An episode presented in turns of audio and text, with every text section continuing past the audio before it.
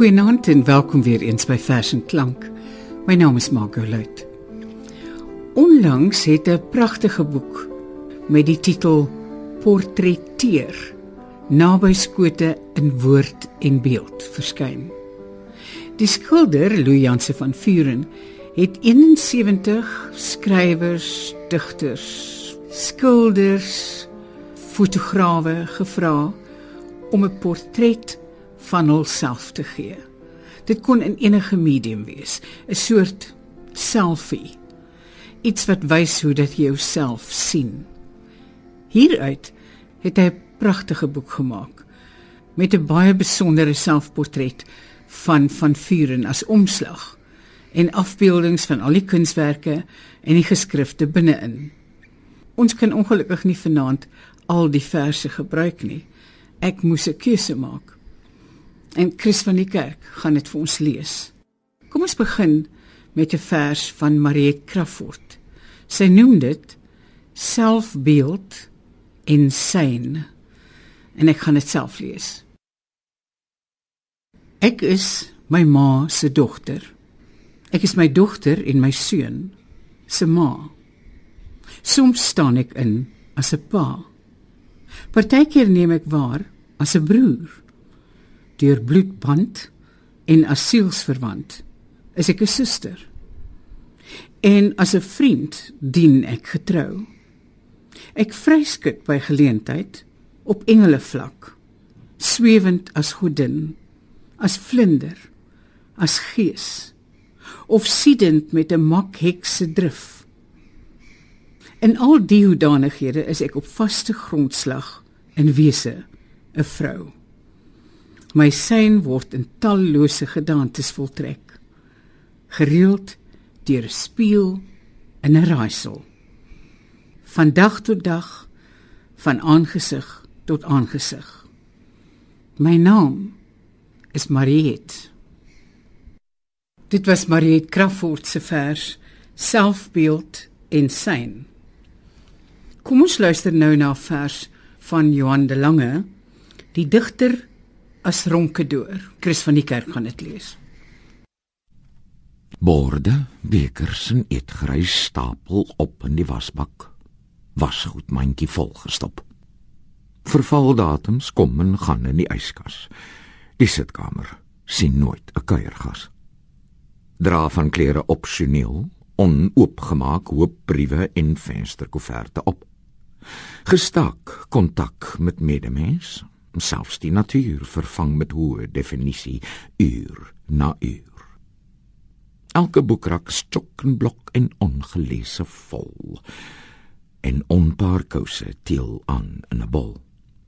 Vasdag breek aan met die laaste skoon hemp en onderbroek, ongestopte kouse vertoon kleiner en groter gate. Met die ys en koskas leeg, word hy uitgedryf om tussen rakke te beweeg. Maar die inkoop loop sonder plan of lys en die trolly vol met kitskos en koue vleis. MacBook, iPad en iPhone versadig elke lus. Met webcam en grinder wat alles opdus, ervaar hy selde die gemis wat omgestook moet word of die stank van offerrook maar behoed die siel wat ontydig bel as hy verdiep is in sy sepies of op sy sel 'n ingewing of droomvers intik in die nanag. 'n slaaf van sy aptyt te beteken niks kan wag. Chris van die kerk het Johan de Lange se vers die digter as ronkedoor gelees. In die boek portretteer naby skote in woord en beeld is daar meer as een bydra van Heilna de Plooi. Interessant genoeg is daar 'n foto en daar is 'n skildery wat sy self gemaak het. Baie mooi skildery. En dan is daar die vers. Die binneblik.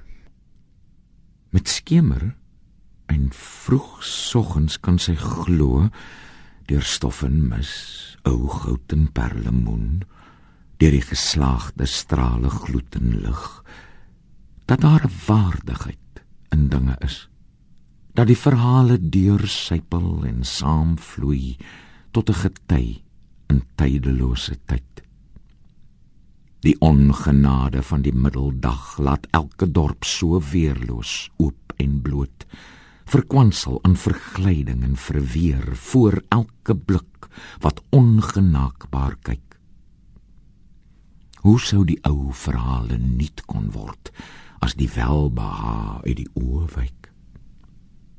Radeloos oor 'n ramp wat ruim beskou geen ware ramp is nie, staan sy nogtans gans leeg, geluideloos verlam en wens vir 'n nuwe oë vir ander blik omdat die kyk wat tot erkenning lei meer verg as wat twee oë registreer. Daar is 'n buitelyn en 'n fatsoen 'n vorm formaat en die kontoure. Daar is die plasing en die samehang maar fyn kyk wys die breuke in die beeld. Die koue onderstroom spoel sterk in kalf belangeloos bekende walle weg. Sou sy dalk tog met hierdie onpaar oë in streke van groot onwaarskynlikheid 'n buitetydse duursaamheid kon saamraap? Sou sy in donkerte, nagblind, kon roep dat uitskakeringe van swart 'n dorp asof voor skoon gewaste vensters sou kom staan? Sou sy aan rommelwinkels van vreemdes wat taalloos kommunikeer, aan klinies gekloonde koopsentrums, aan vergane slaggat bedolwe strate, aan sieklik stowwerige bome en slordige sypaadjies sin kon gee deur hoe sy kyk. Die huise meer as bousels, bloot van steen, omdat die mure neminese aarde is die vensters in die deure oopgeskreef op die menslikste mistiek van menswees en die strate nuut herstelde roetes wat lewens met lewens ryklik verbind. Alho meer alho meer lê al dieper agter die oë lewensonthulwe op die onpaar oë aangewese vir die binneblik om sagter te kyk. Kies sy die goue ure van min lig en die genadige blou van die nag.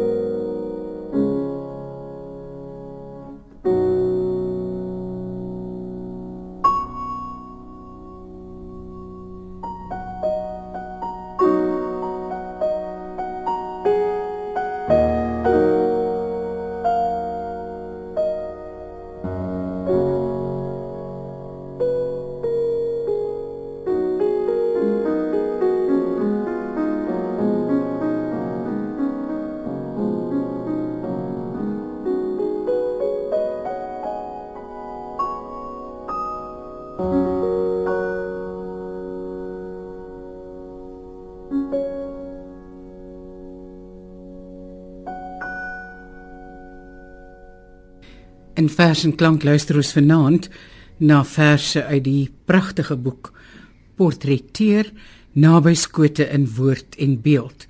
En die volgende vers wat Chris van die kerk vir ons gaan lees, is een uit Joan Hambidge se jongste boek, Matrix, en sy noem dit Selfie. No one is exempt, and everyone's pain has a different smell. Craig Rain. 'n Stilfoto geneem net toe die oggendson breek deur die blindings. Onvermeld die naam van die fotograaf 'n Zapruder betrap die objek presies geplaas teen 'n wit agtergrond. Hoeveel kliks was daar? Was daar ander footage? Uitgewis of dalk bewaar? Sou die fotograaf dalk die res verklap? 'n Digter besig om sonder klere en weerlose gedigte skryf net na sonsopkoms oor haar voormalige geliefde wat stiekem 'n foto neem oor 'n digter sonder klere wat besig is om 'n gedig te skryf oor 'n geliefde wat haar zaproeder teen die blindings en oggendson Joan Hambidge se vers Selfie. Nou gaan ons luister na 'n vers van Koos Kombuis. Hy noem dit gedig vir myself. Dis jou storie wat my huis toe bring. Dis jou boek wat ek wil lees. Dis jou liedjie wat ek nou wil sing. Dis jou ek wat ek wil wees. Jy's die skrywer van my lewe. Jy's die storie van my reis. Ek wil lê hier in jou skaduwee. Ek wil kook in jou kombuis. Ek wil stap en praat en luister na die woorde wat jy skryf. Ek wil lief hê. Ek wil fluister en eindelik tuiskom in jou lyf. Thank you.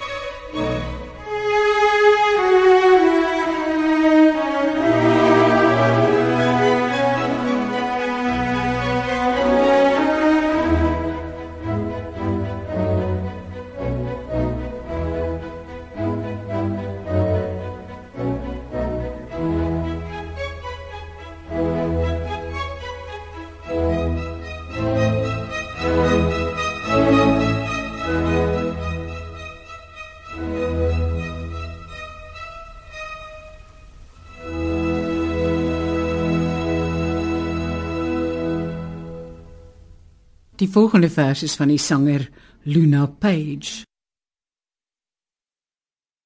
Where do you go to my lovely when you're alone in your bed? Ek is die water wat drup drup deur klippers. Ek is lig. Ek sluip deur nou grotgange soos 'n rankplant glip ek deur die krake en die hange. Ek is die fluister in 'n kamer vol klets lawaai. Ek is konstant. Ek groei. Ek gaan nêrens. Ek is die flitsende glimlag wat jy opmerk en dan vergeet. Ek is verbeelding tot oë hulle skille verloor en sien wat almal sien. Verlore tyd. Ek kan nie opvang nie en ek het nog nie eers begin nie. Ek is 'n moontlikheid. 'n nooit. 'n miskien. Ek is altyd. Is ek steeds 'n wandelende bewonderaar? Ek wat niks is en ook alles. Sê my, sien jy my? Kan jy my voel? Obi Oberholzer is nie bekend as 'n digter nie. Hier is sy bydrae tot die boek Portretteer naby skote in woord en beeld. Ek sit langs die venster in die bar. Op die kroeg se kanter is daar ringe en vlekke, net soos om my oë.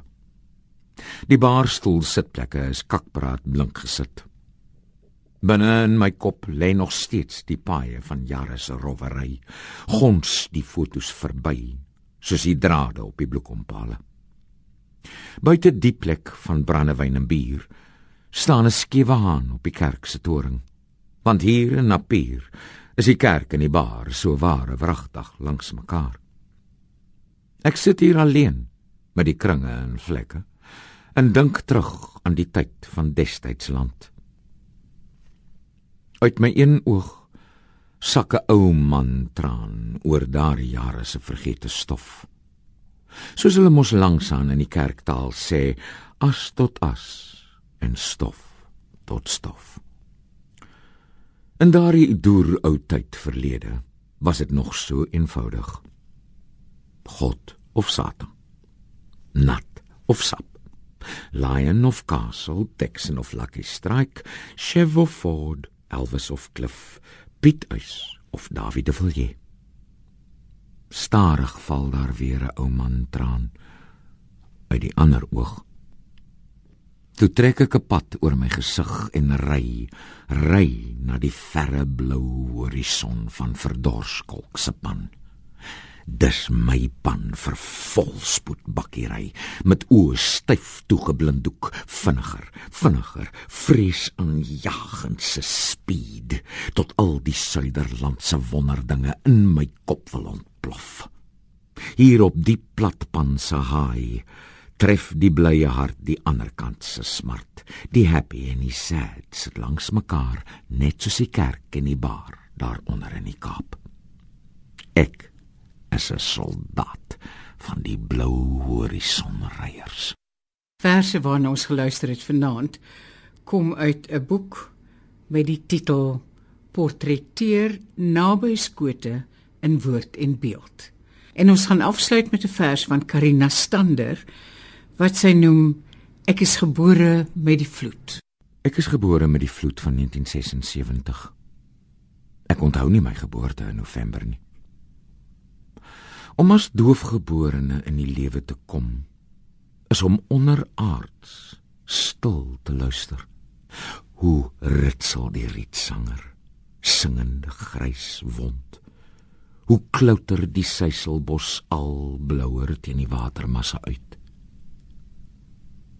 Struike struikel waar 'n vlakvark kniediep kniel saam met pa en ma vra dat die bulkende berge omskemertyd die modder snuif van seekoeie dat die brood wat aan tafel gebreek word soos 'n doodgewone woord my nie sal verbygaan nie. In aand rank 'n beaarde hand deur die venster dig by my kot en ek kon hoor toe hulle sê sy is geskryf deur 'n wilde god